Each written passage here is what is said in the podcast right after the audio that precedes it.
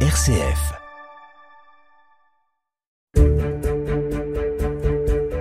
Vous avez peut-être profité du Black Friday pour avancer sur vos achats de Noël. Une journée de promotion d'autant plus intéressante pour certains à l'heure d'une inflation qui pèse sur nos portefeuilles.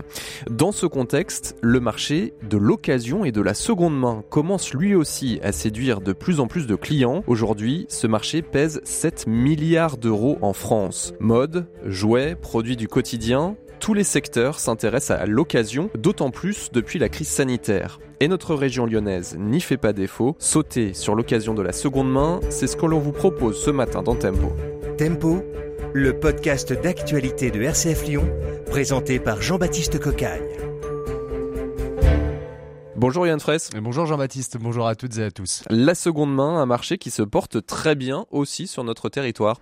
oui Jean-Baptiste, mais comme tout constat, eh bien oui, l'important est d'aller le vérifier sur le terrain. Allez, direction ensemble, le 7e arrondissement de Lyon. Pour commencer, rendez-vous dans l'un des magasins de la chaîne Envie qui récupère, répare et revend de l'électroménager de seconde main.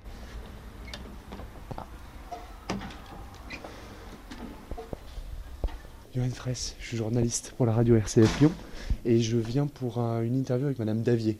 Et bonjour, ça va, vous allez bien? Oui. Bon, super. Rose Davier est donc la responsable du magasin, mais plus qu'un magasin, Envie est avant tout une association d'insertion par le travail. Oui, les salariés sont des personnes qui sont éloignées du marché de l'emploi et qui sont recrutées pour la réparation des appareils électroménagers, des appareils qui sont ensuite revendus à petit prix. On vend deux types d'appareils, donc des appareils euh, qui ont déjà servi, qu'on a euh, rénovés, et des appareils euh, déstockés, donc qui sont plus proches du neuf, qui ont peu ou pas servi. Pour les appareils déstockés, on va être à peu près à moins 25, moins 30% par rapport au prix neuf, à caractéristiques équivalentes. Et pour les appareils rénovés, on va plutôt être entre moins 40 et moins 50%.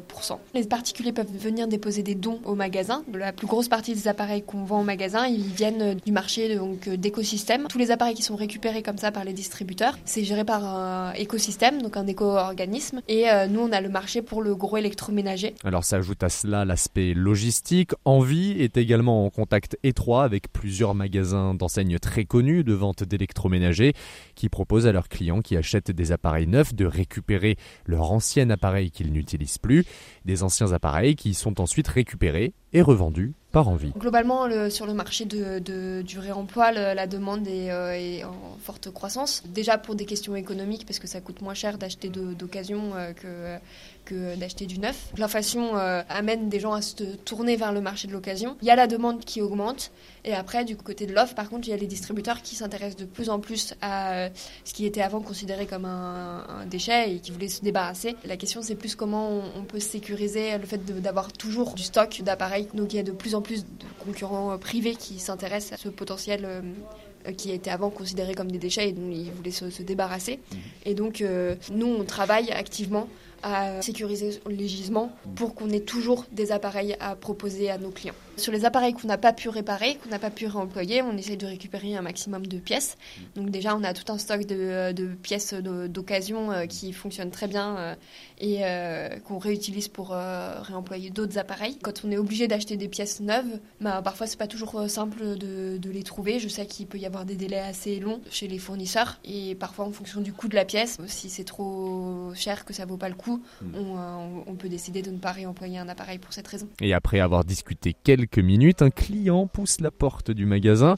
Gilles n'est pas venu les mains vides aujourd'hui. J'ai apporté une machine à bière qui ne fonctionnait plus. Et donc, euh, comme je l'ai fait pour d'autres appareils ménagers, J'essaie toujours d'amener ici les gens qui travaillent ici. Euh, c'est une façon de les réinsérer dans le monde du travail. Moi, personnellement, j'ai moyen de m'acheter mes appareils euh, neufs, mais ça m'est arrivé de venir en acheter ici et que j'ai gardé. D'ailleurs, j'ai eu un congèle, par exemple, j'ai gardé 10 ans. C'est pas du sous-matériel, c'est du vrai matériel. Voilà. C'est je trouve important de participer à ça. Il y a longtemps moi, que je viens ici. De refaire euh, une machine avec trois qui marchent pas, en faire une qui marche, ben, je trouve qu'aujourd'hui, en plus, avec les problèmes de la planète, euh, c'est important de, pouvoir euh, recycler et, remettre en, marche euh, les appareils. Une clientèle au rendez-vous qui trouve des avantages financiers à se fournir dans ce type de magasin, mais aussi, oui, des avantages personnels, à savoir contribuer à un fonctionnement vertueux, social, écologique à travers ses achats.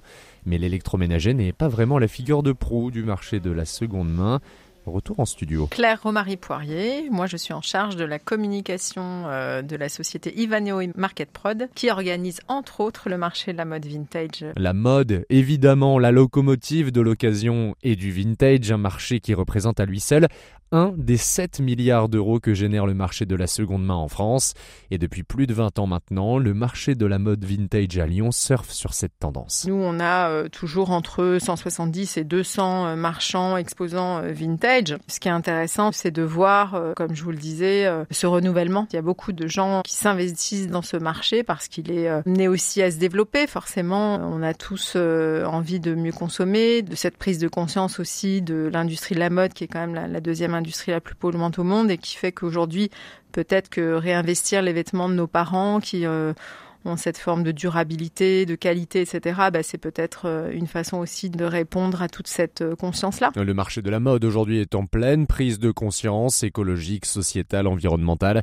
Un secteur entier face à l'enjeu de la seconde main depuis déjà plusieurs années et qui voit déjà une évolution des pratiques au sein même de l'achat d'occasion. Par rapport à l'évolution que vraiment on a vu naître sur ces dernières éditions, c'est l'upcycling, c'est-à-dire qu'aujourd'hui les pièces vintage se font quand même de plus en plus rares elles sont adoptées et gardées, donc c'est déjà bien. Donc on voit, nous, parmi euh, la jeune création, et qui est forcément influencée par euh, les créateurs de mode aujourd'hui, c'est de créer du neuf avec du vieux, en allant euh, récupérer des pièces vintage, des stocks de tissus de belles maisons, et de créer des nouveaux vêtements. Forcément, les consciences évoluent, et j'ose espérer évidemment qu'on ne gardera pas qu'un vague souvenir de cette période du Covid, et puis que vraiment il va y avoir un, engouement beaucoup plus large encore pour, pour la mode seconde main et l'upcycling, comme je le disais. La mode, c'est aussi un, message de transmission. La valeur du vintage, c'est aussi de transmettre. Et aujourd'hui, de voir euh, mes enfants qui ont 15-20 euh, ans euh, se réapproprier mes,